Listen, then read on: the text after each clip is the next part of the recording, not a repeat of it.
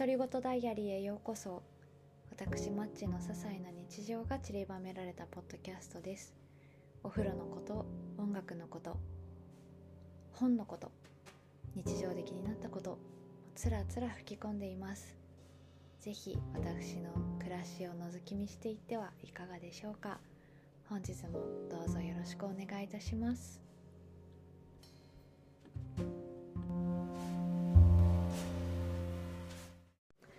はい。えっと今回はあの前回の親知らずのわしの話をした時にちょっと k p o p の話が出たりしたので音楽かっこアイドル文化みたいなところちょっと話したいなと思います。っていうのもすごく久しぶりに思い出したこともあったしあのー、なんとなくその時に切磋琢磨した仲間たちにすごく会いたくなったみたいなところもあってもうだいぶ会えてない子たちがたくさんいるのでその時代に盛り上がった私たちの青春を振り返りたいなと思います。あの中学生の時に「小時代と踊ってみた」っていう企画に出したくってあのニコ動に動画アップしたりとかもうかなり踊り狂ってた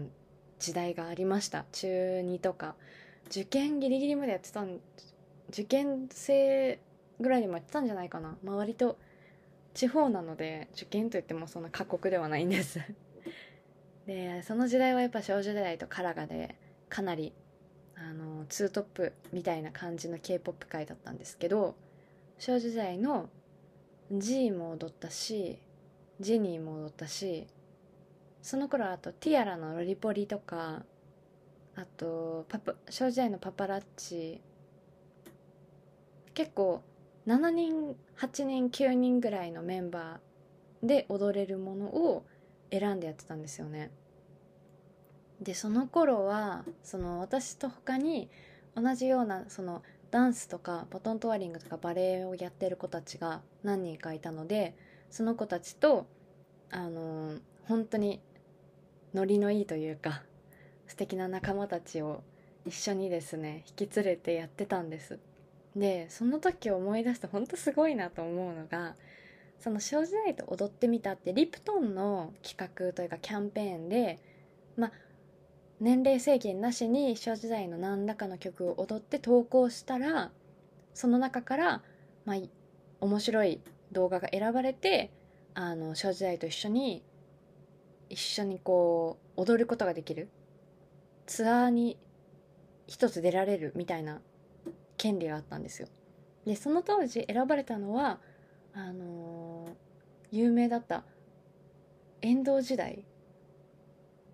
だったと思う。遠藤時代。うん。あのすごいめちゃくちゃダンスの上手い集団。でセンターポジションにいるあの遠藤さんがすげえ面白い。よくスマスマとかにも多分出てて結構あの時代有名だったと思うんですけど。うん。遠藤さんだよね。多分。遠藤時代じゃなかったかな。あそうですそうです。カバーグループでねエンドジェネレーションズ。すごいめちゃくちゃだってプロダンサーなんですもん。この人たち。なんで今考えたら勝てるわけないじゃんって感じなんですけどこの時あの他のおばあちゃんたちがも選ばれてて相当いろんな世代の人たちがあの少女時代と踊ってみた。ですごい選ばれてるんですよ。で私たちももうそれのために猛特訓して朝も昼も集まれるなら放課後とかもめちゃくちゃやっててなんかよくそれとかを、あのー、公認してくれてた先生方とか友人たちとか本当にありがとうっていう感じでもう感謝の気持ちでいっぱいなんですよ。っていうのも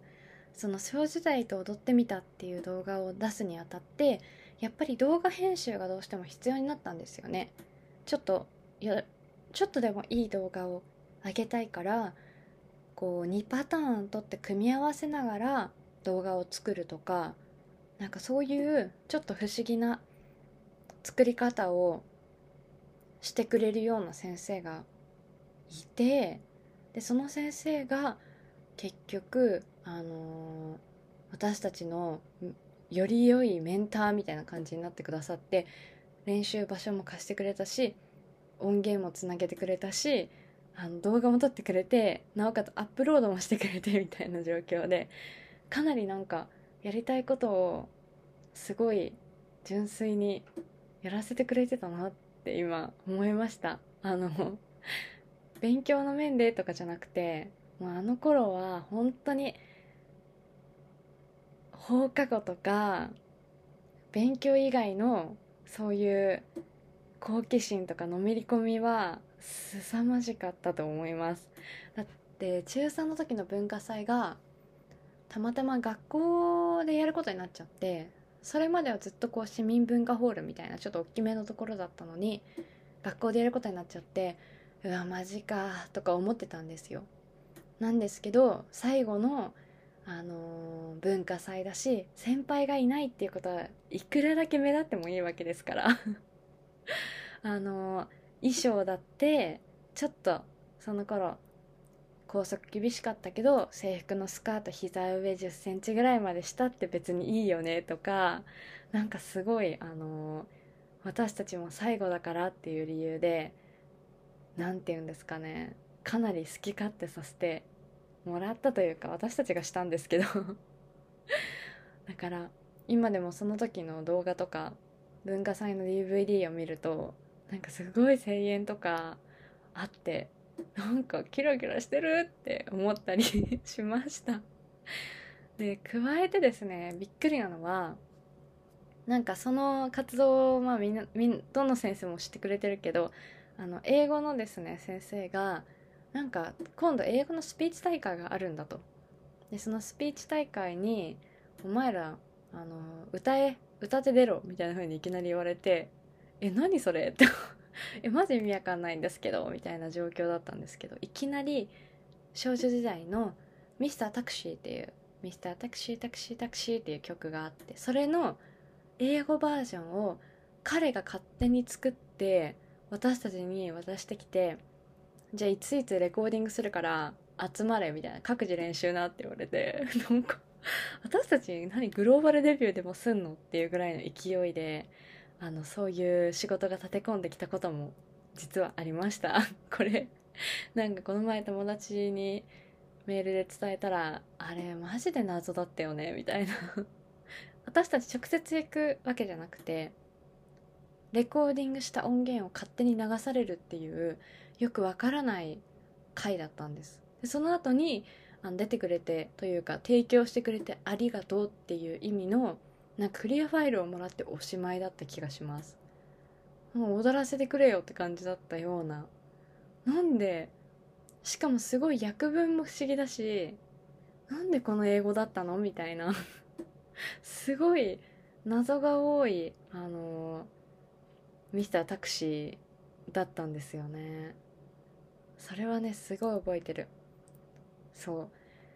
ていう感じで中学生時代ほんと k p o p にのめり込んで踊り狂ってたんですね。あの頃あんなにかっこいいアイドルがいるんだっていうのも衝撃的だったしもともとモーニング娘。好きでアイドルとか踊ることが好きでそっからダンスとか見始めたっていうのもあるから今考えると中1とかのあの時期のモームスとかプラチナ期で相当すごかったんだけどそれ以上にあの k p o p っていう文化が日本に来た時のなんか私的には盛り上がりがすごかったんですよ。な他のまあアメリカとかももちろんすごかったですよあの時期ハイスクールミュージカルとかもすごい流行ったからガガ様とかね本当はあの地方なんで結構遅れてるのでガガ様が来たのは私中1ぐらいだったんですけどねそうでも私はその時 k p o p だったんです。いやすごい考えるとね感慨深い。ということであの中学生の頃の私のですね青春の話をさせていただきました。あの思い出にとっておこうと思って今回お話ししました。これを聞いてくれた友達は懐かしいウケるみたいな風に思ってくれたらいいな。またちょっとあんまりケープを踊ってなかったけど。そうね。アイズワンのフィエスタとかはちょっと踊りたいかな。あれすごいずっとある時期になったら聴くっていうルーティンがあるので。はい。ってな感じで